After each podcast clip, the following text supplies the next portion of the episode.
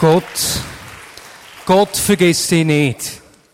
Gott vergisst dich nicht.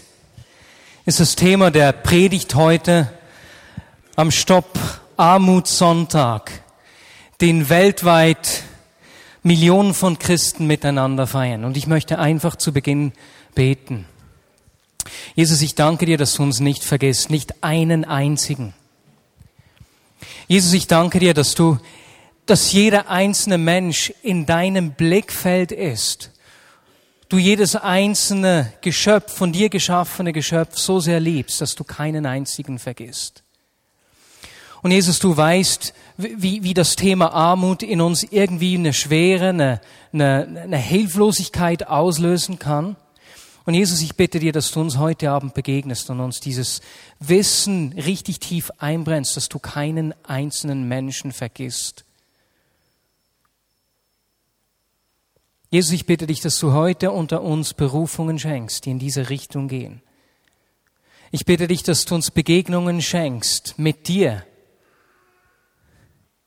die uns Perspektive geben für deine Gedanken und deine Pläne, dort wo wir anstehen.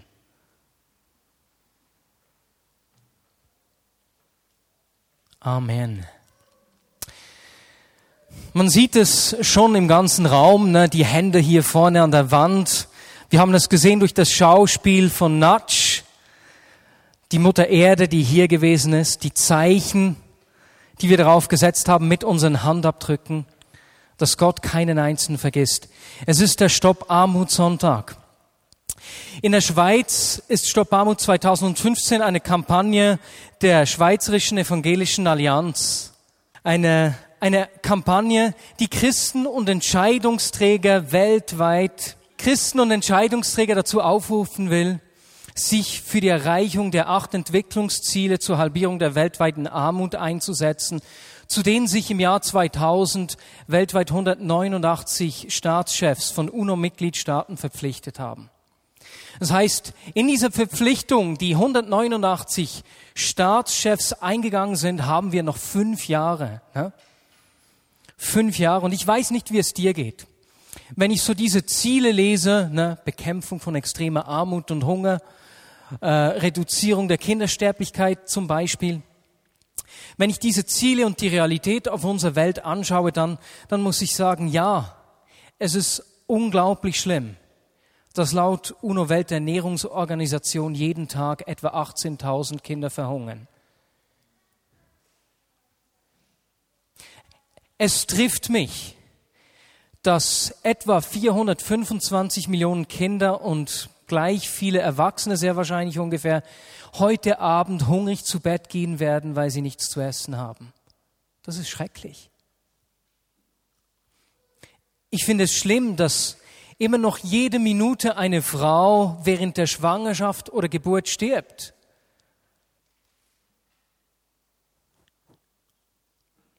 Und dass immer noch mehr als eine Milliarde Menschen keinen Zugang zu sauberem Trinkwasser hat. Wenn ich, wenn ich diese Aussagen höre, dann, dann ja, dann finde ich es schlimm und ich denke, das geht uns allen so. Aber gleichzeitig ist es irgendwie so weit weg. Irgendwie unerreichbar weit scheint es weg zu sein. Und wenn ich daran denke, ist das Problem so erschlagen groß, dass ich hilflos und überfordert bin. Ich weiß nicht, ob es dir nicht auch so geht. Und wenn ich hilflos und überfordert bin, dann werde ich irgendwie passiv. Dann will ich mich lieber nicht mit diesen Themen beschäftigen, denn was will ich schon tun? Was kann ich schon ändern? Letzten Montag war ich in Genf und habe dort einen Freund getroffen, der äh, vor einigen Jahren bei uns in Bern war. Er heißt Daniel Bedingfield, hat damals an einer Konferenz mit seiner Familie bei uns ein Konzert gegeben und kurz darauf hat er in seinem Wohnzimmer oder Schlafzimmer einen Song geschrieben, der zu einer weltweiten Nummer eins wurde, ein richtiger Hit. Und als er so bekannt wurde, hat er zusammen mit einem Freund eine Aktion, die Aktion Stop the Traffic, ins Leben gerufen. Stop the Traffic setzt sich gegen das globale Problem des Menschenhandels ein. Und das ist heute zu einer weltweiten Koalition aus Organisationen, Gruppen und Einzelpersonen geworden. Und weil er sich so eingesetzt hat wurde am vergangenen Montag eingeladen, am Nansen Refugee Award aufzutreten. Das ist ein Preis, der einmal im Jahr vergeben wird für Menschen, die sich in spezieller Weise für Flüchtlinge eingesetzt haben. Und dieser Preis hat, soll so aufgebaut werden wie der Nobelpreis, wird finanziert durch den norwegischen Staat, durch die Schweiz und den Kanton Genf.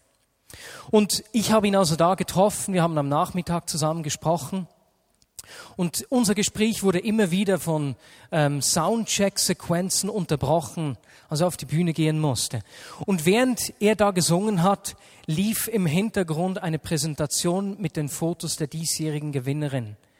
Eine Fotografin, die, die sich zum Ziel gesetzt hat, der Not ein Gesicht zu geben. Und als er so bei diesem Soundcheck da einen Song sang, Every Little Thing is Gonna Be Alright von Delirious, und ich diese Gesichter sah hinter mir, hinter ihm auf der Bühne, begann ich einfach zu weinen. Das hat mich so getroffen, weil diese Not, die so ungreifbar riesig und weit weg zu sein scheint, plötzlich ein Gesicht erhalten hat oder eben Gesichter erhalten hat. Wenn wir von Armut sprechen, sprechen wir nicht einfach von einem weltweiten großen Problem, sondern es geht um das Leben einzelner Menschen einzigartige Menschen, über die Gott sagt, dass er sie nicht vergisst. So wie Natsch das gemacht hat und die Person nach vorne eingeladen hat, die sich vergessen gefühlt haben. Gott vergisst dich nicht. Jesaja 49, Verse 14 bis 16 lesen wir. Die Zionsstadt klagt, der Herr hat mich verlassen, mein Gott hat mich vergessen. Doch der Herr sagt, Bringt deine Mutter es fertig, ihren Säugling zu vergessen? Hat sie nicht Mitleid mit dem Kind, das sie in ihrem Leib getragen hat? Und selbst wenn sie es vergessen könnte, ich vergesse euch nicht. Sieh, ich habe dich in meine Handflächen gezeichnet. Das Bild deiner Mauern habe ich immer vor Augen. Diese Worte hat Jesaja zu Jerusalem gesagt, und zwar in einer Zeit, als die Stadt von der babylonischen Weltmacht zerstört wurde, die Mauern und der Tempel niedergerissen wurden und ein Teil, ein großer Teil der Bewohner ins Exil äh, deportiert worden war. Das Volk Israel hatte allen Grund, sich von Gott verlassen und vergessen zu fühlen. Und deswegen klagen sie auch, der Herr hat mich verlassen, mein Gott hat mich vergessen. Aber wie Gott durch den Propheten Jesaja in diese Situation, in diese Zukunfts- und aussichtslose Situation hineinspricht, so sagt er heute zu der Textilarbeiterin in Bangladesch, zu der Witwe im Regenwald in Südamerika, dem hungrigen Waisenkind in Afrika, zu dir und zu mir, ich vergesse dich nicht. Ich liebe dich mehr, als die liebevollste Mutter ihr Kind jemals lieben kann. Ich habe dich gar in meine Hand eingraviert. Und aus christlicher Optik hat dieses Bild von diesem Eingraviertsein in der Hand von Jesus noch eine zusätzliche Bedeutung, zusätzliches Bild, das es bei uns auslöst. Er hat und wird dich nie vergessen. Diese Aussage wird in unzähligen Geschichten in der Bibel bestätigt. Eine davon möchte ich heute anschauen. Es ist die Geschichte von Elia, einer Witwe und ihrem Sohn. Spielt im ersten, in den ersten Königen Kapitel 17. Elia tritt hier zum ersten Mal auf. Es ist ein unbedeutender Mann. Die Bibel nennt uns nicht mal den Namen seiner Eltern. Es ist einfach ein Mann aus einer Ortschaft namens Tischbe. Und aus dem Nichts taucht dieser Elia auf und kommt zum König Ahab. Der König Ahab hat sich von Gott abgewandt. Er hat Isabel geheiratet, eine Frau aus Phönizien, und diese hat ihn zum Götzendienst verführt. Ahab hat darauf in Samaria einen Tempel für Baal gebaut und auch eine, eine, einen, wie sagt man schon wieder, einen Pfahl für die Astarte oder wie sie heißt und hat das, hat das ganze Volk zum Götzendienst verführt. Und da kommt jetzt dieser Prophet, der Elia, zu diesem König Ahab und sagt zu ihm, weil du das Volk verführt hast zum Götzendienst, wird in den kommenden Jahren weder Tau noch Regen fallen. Und hier steigen wir in den Text ein. 1. Könige 17, Verse 2 bis 7 erstmal. Darauf verging das Wort des Herrn an Elia. Er sagte zu ihm, bring dich in Sicherheit. Geh nach Osten über den Jordan und versteck dich am Bach Keret. Aus dem Bach kannst du trinken. Und ich habe den Raben befohlen, dass sie dir zu essen bringen. Elia gehorchte dem Befehl des Herrn, ging auf die andere Jordanseite an den Bach Keret und blieb dort. Morgens und abends brachten ihm die Raben Brot und Fleisch, und Wasser bekam er aus dem Bach. Aber weil es nicht regnete, trocknete der Bach nach einiger Zeit aus. Gott vergisst Elia nicht. Natürlich, Ahab lässt sich das nicht gefallen.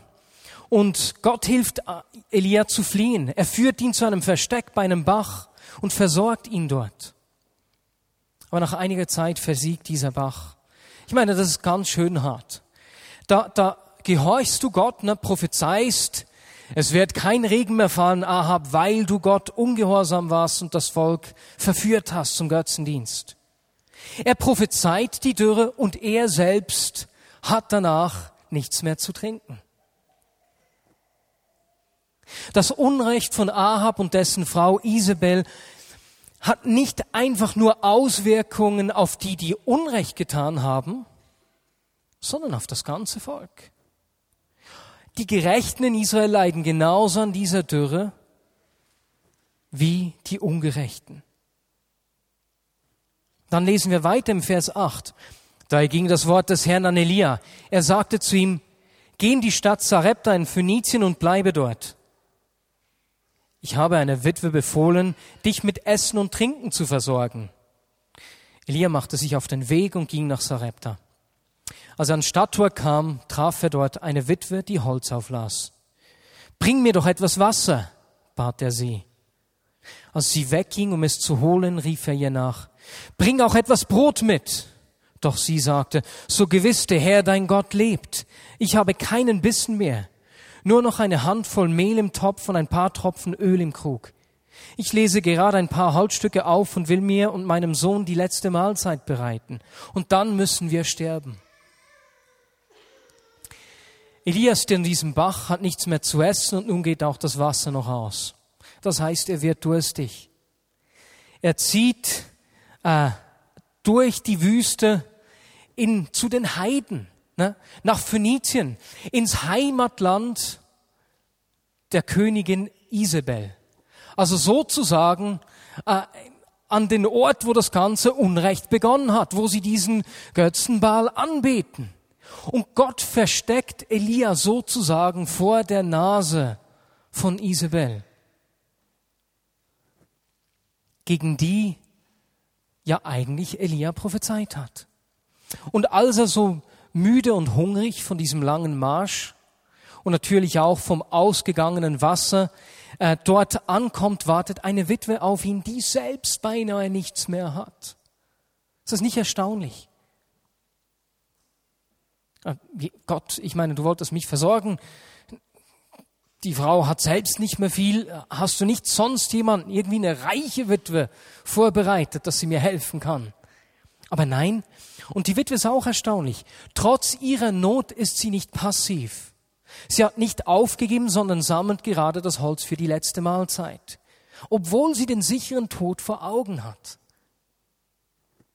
Und dann kommt Elia, ein Fremder, von dem sie nicht weiß, was der will. Und trotz ihrer Not unterbricht sie ihre Arbeit und geht los, um dem durstigen Fremden etwas von dem raren Wasser zu geben. Und als Elia sieht, die bringt mir tatsächlich Wasser. Hey, hey, bring mir doch auch noch gleich etwas Brot. Hunger habe ich auch. Da erinnert sie ihn daran, hey, weißt du was, ich habe selbst nichts mehr. Ich kann dir nicht mehr helfen. Ich habe gerade noch genug Mehl und Öl für eine Mahlzeit. Dann müssen wir sterben. Und geht es uns in Bezug auf die weltweite Armut nicht auch oft so? Auch wenn wir in einem der reichsten Länder, wenn nicht dem reichsten Land der Welt wohnen, scheinen doch meine persönlichen Möglichkeiten und meine persönlichen Mittel wie ein Tropfen auf den heißen Stein zu sein. Das reicht doch nie. Da lässt sich doch nichts mehr machen. Aber Elia sagt zu der Witwe, Verse 13 bis 16, Geh heim und tu, was du vorhast, aber backe zuerst für mich ein kleines Fladenbrot und bring es zu mir heraus. Den Rest kannst du dann für dich und deinen Sohn zubereiten.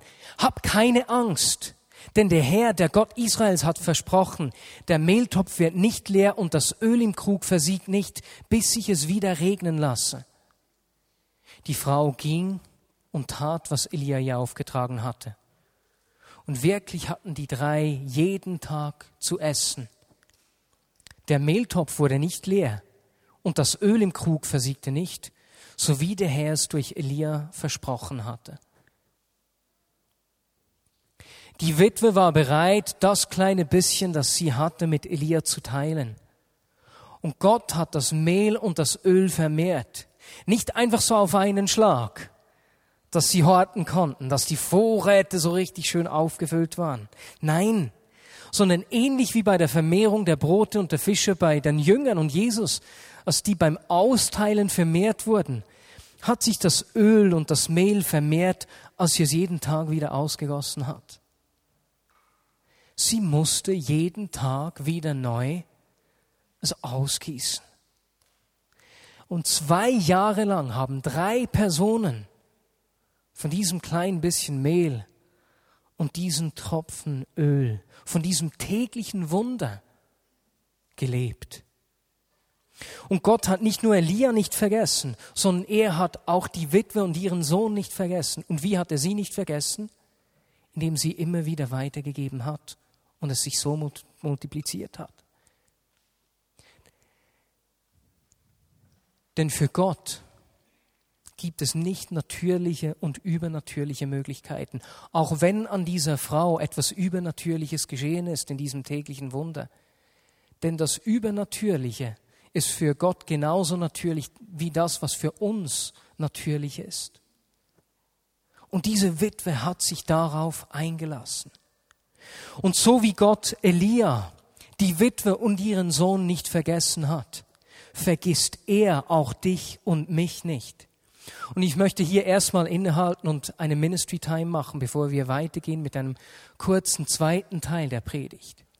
Und ich möchte die Menschen nach vorne bitten, jetzt müssen wir vielleicht den Tisch da nach drüben stellen, den müssen wir nämlich danach eh dort drüben haben. Lass uns doch alle aufstehen, damit es für die, die dann nach vorne kommen, nicht äh, ganz so schwierig ist. Wenn du gelegentlich wieder damit zu kämpfen hast, dass du empfindest, dass Gott dich vergessen hat, dann darfst du nach vorne kommen. Und wir möchten für dich beten, dass Gott einfach dir begegnet, dir zeigt, dass er dich nie vergisst. Menschen, die immer wieder mit dieser Lüge zu kämpfen haben, dass Gott sie vergessen hat. Und dann bitte ich eine zweite Gruppe von Menschen am Platz, einfach ihre Hand aufzuhalten. Wenn, wenn du gemerkt hast, hey, ich bin regelmäßig nicht bereit, das Öl und das Mehl, das ich habe, auszugießen und auf diesen zweiten Teil, der meine Möglichkeiten übersteigt, zu vertrauen. Ganz egal, in welcher Form sich das zeigt. Ob das mit dem Teilen deiner Güter zu tun hat, ob das mit Beziehungen und Vergebung zu tun hat oder was auch immer. Wenn du merkst, hey, ich bin regelmäßig nicht bereit, das, was ich habe, einfach auszugießen und du möchtest heute einfach Buße tun, Gott um Entschuldigung bitten und ihm wie vor ihm bekräftigen, ich möchte lernen, meinen Teil auszugießen, dann darfst du am Platz deine Hand jetzt hochhalten. Okay, die eine Gruppe, Hände hoch, wer das Gott zum Ausdruck bringen möchte und die, diejenigen dürfen nach vorne kommen, die immer wieder damit zu kämpfen haben oder regelmäßig damit zu kämpfen haben, dass sie sich vergessen fühlen von Gott. ich bitte auch das Ministry-Team jetzt gleich nach vorne zu kommen. Wenn wir diese Gebetszeiten machen, machen wir die nicht einfach um zu beten, sondern weil wir glauben, dass wir eine Begegnung mit Gott erleben und dass Gott in unserem Leben Dinge löst. Kommt nur nach vorne. Ja. Jesus, ich danke dir, dass du keinen Einzelnen vergisst. Nicht einen Menschen. Nicht eine Sekunde. In keiner Lebenssituation.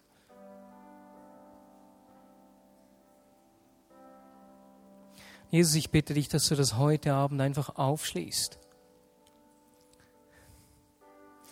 Es war den Menschen, die nach vorne gekommen sind, Menschen, die am Platz geblieben sind, es nicht gewagt haben, die dürfen immer noch von nach vorne kommen, aber offenbar du es auch ihnen jetzt am Platz.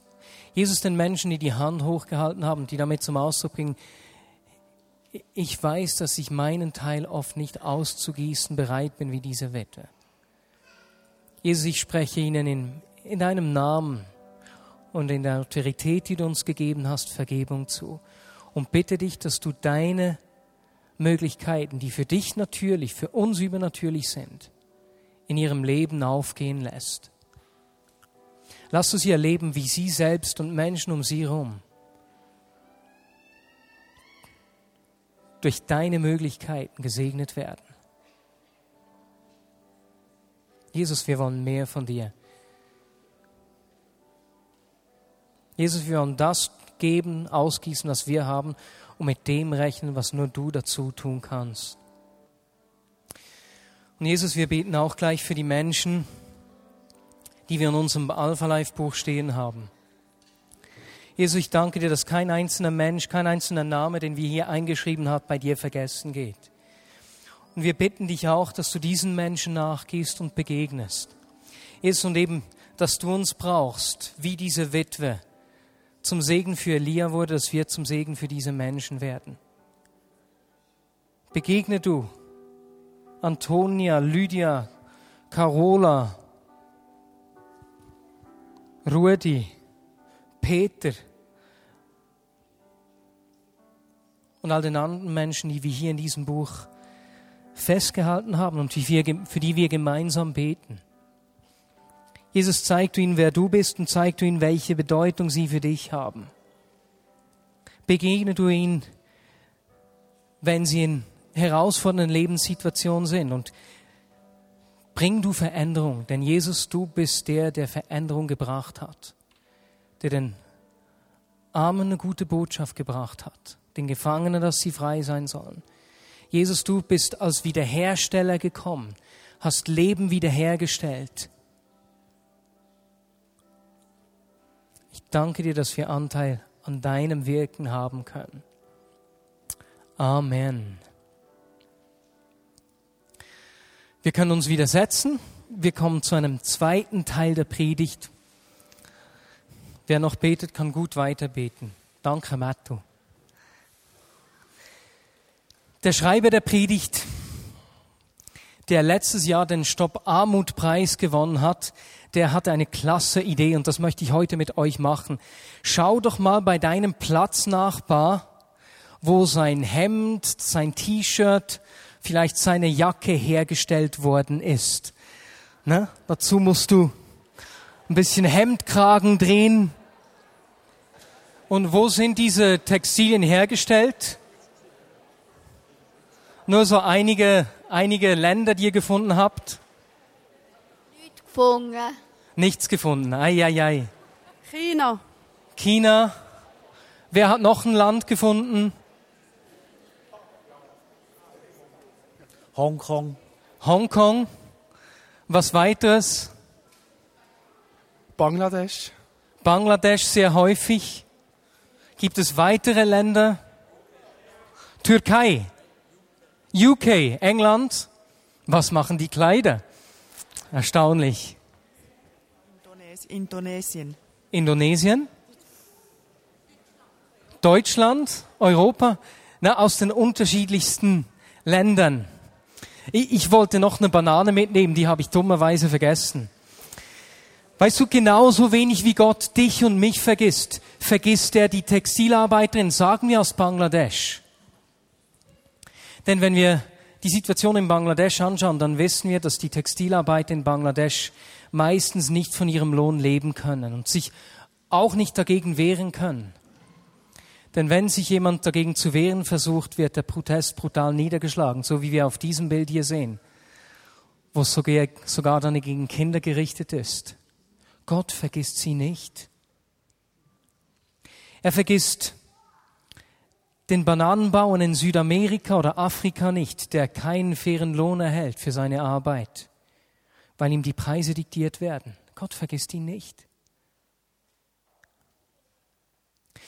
Gott vergisst das Waisenkind im Westkongo in Afrika nicht, dessen Eltern bei den bewaffneten Konflikten zwischen Rebellengruppen ähm, gestorben sind, die um Bodenschätze kämpfen, wie beispielsweise das hochwertige Erz Coltan, das wir für die Mikrochips unserer Handys brauchen. Das ist eigentlich schrecklich, wenn man sich das so vorstellt. Ne? Gott vergisst es nicht. Gott vergisst keinen einzelnen von ihnen. Und wenn wir Christen, die wir Zugang zu Gott haben, dies nicht verstehen und das den Menschen erzählen, wer macht es dann? Dass Gott sie nicht vergisst. Wenn wir Christen, die wir den Zugang haben zu Gottes umfassenden Lösungsquellen, die eben das für uns Natürliche und für uns Übernatürliche einschließen, was für ihn beides natürlich ist, und diese Möglichkeit nicht anzapfen und sichtbar machen, wer macht es dann? Wir sehen in der Kirchengeschichte, dass sich immer wieder Christen engagiert haben und Unmögliches erreicht haben. Wir denken schon nur an die Abschaffung der Sklaverei. Da haben dummerweise auch Christen die befürwortet und dafür gekämpft. Andere haben sich dagegen, äh, dagegen gewandt. William Wilberforce beispielsweise mit vielen anderen. Ich denke an das Rote Kreuz, das der Genfer Allianzpräsident Henri Dunant gegründet hat und viele weitere Beispiele. Wer weiß, vielleicht sitzt hier im Gottesdienst oder zu Hause vor dem Podcast jemand, der in einigen Jahren den Nansen Refugee Award gewinnen wird. Und Gott möchte dir Offenbarung schenken über, über andere neue Möglichkeiten und fordert dich auf, es braucht deine Bereitschaft, das bisschen Mehl und Öl auszugießen, das du hast. Jesus, ich bitte dich, dass du Berufungen schenkst, auch in dieser Art, in dieser Richtung. Sprich du zu uns, schenkt uns den Mut.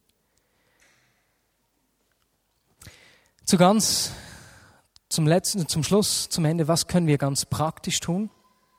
Heute schon. Ich möchte nur einige wenige Dinge sagen, bevor wir dann miteinander ein Gebet sprechen werden, das heute ganz bestimmt 100 Millionen Christen weltweit beten. Praktisch. Das erste ist, ich wünsche mir, dass wir uns ausstrecken nach Gerechtigkeit. Einfach, dass der Hunger nach Gerechtigkeit in meinem Leben zunimmt. Nach Gottes Gerechtigkeit. Bei mir ist das vor allem da geschehen, wo eben die Not Gesichter gekriegt hat. Als ich in den Slums in Afrika oder der, in den armen Vierten an der Grenze zu Moldawien war, da hat es mich richtig persönlich getroffen. Da ist etwas an Hunger in mir aufgestiegen. Da hat die Noten Gesicht erhalten. Zweitens, es gibt einige kleine, ganz praktische Dinge, die wir tun können. Bei Früchten, Nahrungsmitteln und so haben wir in der Schweiz das Glück, dass wir ohne viel Aufwand Produkte aus fairem Handel kaufen können, für die faire Löhne bezahlt wurden und bei den Produzenten sicherstellen, eben, dass diese Löhne gezahlt werden und auch, dass keine Kinderarbeit zugelassen wird. Bei Bekleidungsmitteln ist es etwas schwieriger, aber da habe ich für mein Handy äh, eine App, App gefunden, eine Applikation der Erklärung von Bern, die einfach einige Bekleidungsfirmen unter die Lupe genommen hat. Und Caro und ich, wir schauen, dass wir einfach die Firmen, von denen wir wissen, dass sie gar nicht darauf achten, dass wir einfach nicht dort Kleider einkaufen gehen. Mein Bruder ist ein bisschen äh, krasser noch. Es braucht wirklich etwas mehr Aufwand dann. Der kauft sich eigentlich nur noch Kleider aus Fairtrade. Dort, wo er kann Schuhe, Hosen, T-Shirts und so weiter und so fort. Etwas weiteres. Ein anderer Freund hat mir diese Woche erzählt, wenn im Gespräch war mit einem Kollegen, der sich eben gegen den Menschenhandel einsetzt. Und dieser Kollege hat ihm von einem Gespräch mit einer Prostituierten erzählt. Und der Kollege meines Freundes hat diesen gefragt, der hat die Prostituierte gefragt, was können wir denn eigentlich gegen den Menschenhandel tun? Darauf hat die Prostituierte zu ihm gesagt, geh nicht zu einer Prostituierten. Der Mann hat ihr gesagt, das tue ich nicht. Was kann ich sonst noch tun? Dann sagte die Frau, schau dir keine Pornografie an. Denn das Geschäft mit unfreiwilligen Sexarbeiterinnen lebt, weil Menschen sich diese Bilder anschauen. Das heißt, Männer, wir schauen nicht nur keine Pornografie um unsere Beziehung zu Gott willen, sondern auch, weil wir damit nicht noch den ähm, unfreiwilligen Handel mit Sexarbeiterinnen unterstützen wollen. Nächsten Samstag kannst du was Gutes tun. Du kannst essen gehen mit, mit Freunden, mit deiner Frau oder deinem Mann vielleicht. Der nächsten Samstag ist der Welternährungstag. Und schweizweit machen 500 Restaurants dabei mit, einen Teil der Einnahmen von diesen Essen äh, an Programme zu geben, die eben gegen den Hunger arbeiten. Das heißt, nächsten Samstag kannst du essen gehen und tust dabei erst noch was Gutes. Na? Und dann gibt es ganz bestimmt viele weitere Möglichkeiten. Wir sehen hier vorne noch einige aufgehängt, da hinter den, hinter den Kisten. Du kannst nach dem Gottesdienst da schauen kommen. Das Letzte, was ich mit euch machen möchte, einfach als praktisches Zeichen, ist eben, dass wir zusammen ein Gebet sprechen. Ein Gebet, das heute weltweit 100 Millionen Christen beten. Es entspricht der Fürbitte Nehemias zugunsten des leidenden Volkes, das wir in Nehemia 1, Verse 5 bis 11 finden. Lasst uns doch dazu auch noch aufstehen. Und bevor wir dann das Amen sagen, lasst uns Freestyle einfach für, für Länder beten, von denen wissen, dass sie in Not sind. Miteinander, durcheinander dann. Okidok. Lasst uns beten. Ach Herr, du Gott des Himmels, du großer und ehrfurchtgebietender Gott. Du stehst in unerschütterlicher Treue zu deinem Bund und zu denen, die dich lieben und nach deinen Geboten leben. Die schwere Armut, in der mehr als eine Milliarde Menschen leben, macht uns tief betroffen. Darum wollen wir dich bitten, Herr, unser Gott, hilf uns Christen, uns für mehr Gerechtigkeit in dieser Welt einzusetzen. Hilf unsere Regierung, ihre Absichtserklärung in der Welt bis ins Jahr 2015 zu regulieren, in die Tat umzusetzen. Wir bekennen als Bürger einer der reichsten Nationen der Welt, dass wir ein Teil des ungerechten Wirtschaftssystems sind, durch das Arme noch ärmer und Reiche noch reicher werden. Wir bekennen, dass wir uns zu wenig für Gerechtigkeit in Wirtschaft und Politik zum Wohl der Armen eingesetzt haben. Wir waren zu sehr mit uns selber beschäftigt und ließen uns von der Angst beherrschen, unseren Wohlstand zu verlieren. Wir bitten, vergib uns. Herr, unser Gott, Schöpfer und Erhalter allen Lebens, erhöre unser Gebet und den Schrei der Menschen, die unter ihrer Armut leiden. Gemeinsam mit Millionen von Glaubensgeschwistern in der ganzen Welt bitten wir dich an diesem Tag, erweise deine Güte und Liebe allen Menschen. Hilf uns, für die Gerechtigkeit einzustehen und unsere Stimme zugunsten derer zu erheben, die von den Mächtigen dieser Welt zu wenig gehört werden, auf dass dein Reich komme im Himmel und auf Erden. Und Jesus, ich danke dir, dass du uns dazu brauchst, auch wenn wir nur ein bisschen Öl und ein bisschen Mehl haben. Bring du deine Gerechtigkeit und Herr, brauch du uns auf die Frage, wo Menschen sind, die dafür einstehen. Jesus, hier sind wir und sagen, brauch du uns. Jesus, ich bitte dich, dass du uns kreative Möglichkeiten zeigst. Jesus, dass du uns Berufungen schenkst, genau in diese Richtung. Begegne du jedem einzelnen dieser Menschen, denn Jesus, wir wissen, dass du sie nicht vergisst. Amen. Wir werden jetzt einfach wieder in eine Zeit der Anbetung einsteigen werden Gott anbeten, der eben keinen einzelnen Menschen vergisst. und der nicht nur meinen Namen in seiner Hand trägt, sondern alle Nöte, Krankheiten und Verfehlungen in den Wundmalen seiner Hand trägt und gezeichnet hat. Und während wir jetzt anbeten werden, hast du auch die Möglichkeit, hinten und vorne an drei Tischen einen Handabdruck zu hinterlassen, einfach als Zeichen dafür, ich erhebe meine Hand gegen die Ungerechtigkeit und gegen den Hunger. Und wie du das dann ganz praktisch in deinem Leben umsetzt, ob das einfach ein Gebet ist heute, ob das ist, dass du es im Gebet weiter aufnimmst,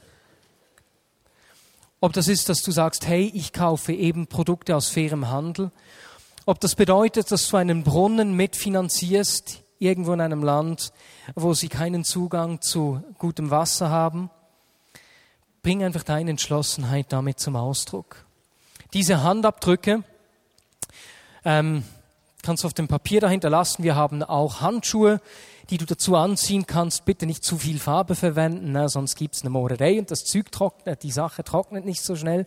Wir haben auch Schreibstifte, mit denen du die Hand einfach umfahren kannst. Genau, das machen wir einfach während der Anbetung. Und diese Handabdrücke werden dann nächsten Samstag auch weiterverwendet auf dem Bundesplatz bei einer Aktion, an der etwa zweieinhalbtausend Jugendliche um teilnehmen werden. Das heißt, das ist nicht einfach nur für heute, sondern wird nächsten Samstag dann auch weiterverwendet. Okidok, lasst uns aufstehen für die Anbetung.